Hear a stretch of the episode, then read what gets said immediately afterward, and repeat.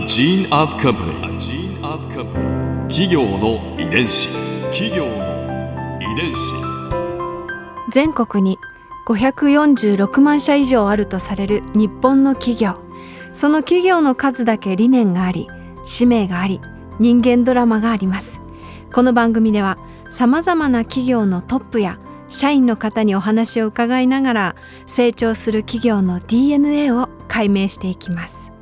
企業の遺伝子ナビゲーターは私千葉なクララとクオン株式会社代表の武田隆さんです。武田です。よろしくお願いします。さあ今日は大和リース株式会社代表取締役社長森田俊作さんをお迎えしております。よろしくお願いいたします。よろしくお願いします。今回は森田社長の思いについて伺います森田社長が大和リースの社長に就任なさったのが2008年と伺ってるんですが、うん、その時ってどんな思いでいらっしゃいましたか？うちの樋口会長から電話があって。まあ、これまたいい加減な話で3月のね13日だと思ったな。もう携帯にこう電話が鳴るわけですよ。はい、で大和ハウスの秘書室だからですって、うん、で樋口会長とこう「もしもし」と「お前今どこおるんや」って言って「いやもう品川の駅です」と「研修行って行ってから今東京に入支社に入るんです」そうか」っつって「うん電話ややとなんやからまた電話するわ」って言って「なんやこの電話」ってこまあ こんな話なんですけど。でそしたら翌日また電話かかってきて「であのな午後の大取委員会で君をな大和リスの社長してもらうことに決めた」とかで電話じゃなんやじゃなかったんかっていう話で。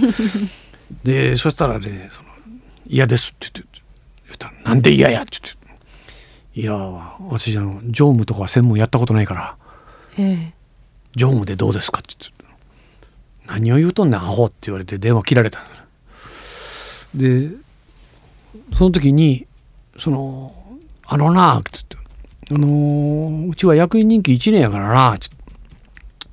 もしあかんかったら分かっとるやろな」ってこう言われた「分かっとるやろな」っていう巻き舌で言われたところにカチンときてね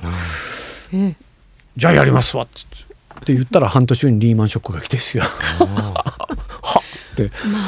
それで3か月おきに経営報告をしに行って、えー、翌年の3月に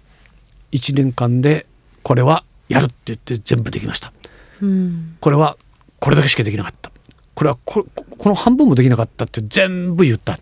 でこれじーっとこう待ってるじゃないですか。何しとるんやみたいな。いや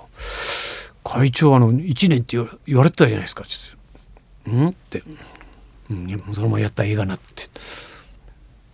では3年続いて、うん、3年経ったらもう森田君もう定期報告込んでいいぞ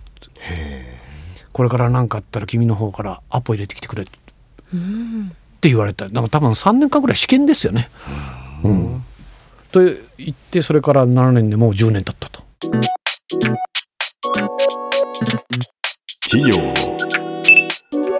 遺伝子。つながれてるバトンを、まあ、どうして自分に来たのかなってなんか思うところあります？そうですね。多分ね。元気なんですよ俺 元気なのとうん好奇心が強い。アイデアマンだって言われるんですけども多分それはおそらく石橋信夫創業者もあのミゼットハウスっていうのあるんですけどね。石橋信夫創業者作った。これ有名な話なんですけどあのオーナーは鮎釣りが好きでもう鮎釣ってる場でその子供さんがねあの夜暗くなっても帰らないと。そしたら「ボン早う帰りや」って「いや帰ってもおる場所ないから」って言って勉強部屋を作ったんですよ。うん、その当時これ売れましてね、うん。デパートで陳列してたで当時5,000万しか資本金がなかった大和ハウス工業に2億円で買うって言った人が松下幸之助さんなんですよ。ところがオーナーは一晩考えて喉から手が出るほど欲しかったんだけど、うん、アイデアは金で売らんって言って、うん、その金は欲しいけど松下幸之助さんが石橋さん金がないほどアイデアが湧いて儲かるでってこういう教えを思い出して松井さんやっぱお断りするって断ったってなる。でうちの樋口会長が便器に座っただけで血圧が分かるやつとか今のあのロボットに出資をしてあのサイバーダイン社のああいうのを出資して今あのなんですかねあの洗濯したやつを全部畳むとかそういうところにこうどんどんこう出資してるようなことっていうのはこういうことを人は喜ぶんじゃねえかっていうことを、ね、思いついたらすぐやるんですよね。で多分その辺は少し僕は多分あると思います。うんだからあの壁面緑化屋上緑化は今当社トップクラスになってるんですけど7年前はととつもやってませんからね。うん、だけどもどうもね造園と園芸の花屋の区別がよくわからんなと。で沖縄ねあのサイバル地方なんか行くとよくわかるんですけど観葉植物の苗いっぱい置いてるんですよ。はい作ってるとこと買う人の距離が一番遠いところの一つが多分そういう植物ですね。うーうんんだから例えばよくありませんこう新しい店作ったらこう胡蝶蘭が来るじゃないですか。はいで1本2本3本あったらはい3万円だとか、1本2本3本で5本あったら5万円だってどうやって決めてんのって話ですよね。でも他のものって IKEA の家具じゃないけど毎年安くするとかね毎年価値が上がるとかじゃああの胡蝶蘭もじゃああの通常のやつに比べて全部全部二股になって花も3倍ぐらいついてるとかそういうイノベーションないよなっていうのがあのあの業界ですよね。だからそこに全く関係ない当社なんかが参入してやろうと言って始めたんですけどね。で自分たちが作る建物最初からそういうのを作ると。そしたら当社の壁面緑化はあーまあこの時期よく飛んでくるあの中国からの PM2.5 あれを土の中のバクテリーが除去する。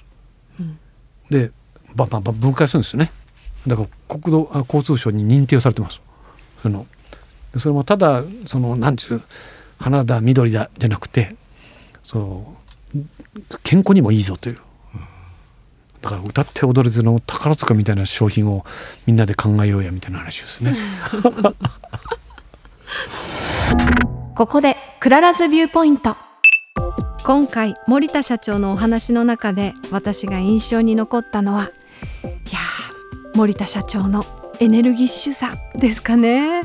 まあアイデアの泉は好奇心からとおっしゃっていましたけれども本当にその通りでもうお話ししている途中もずっと目がキラキラしてらっしゃいました。企業の遺伝子。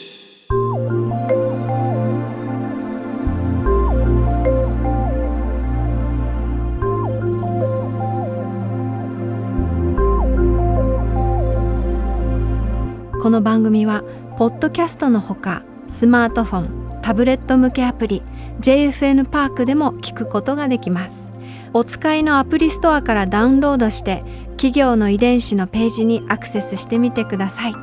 それでは来週もまたお会いしましょう。企業の遺伝子ナビゲーターは私千葉なクララとクオン株式会社代表の武田隆でした。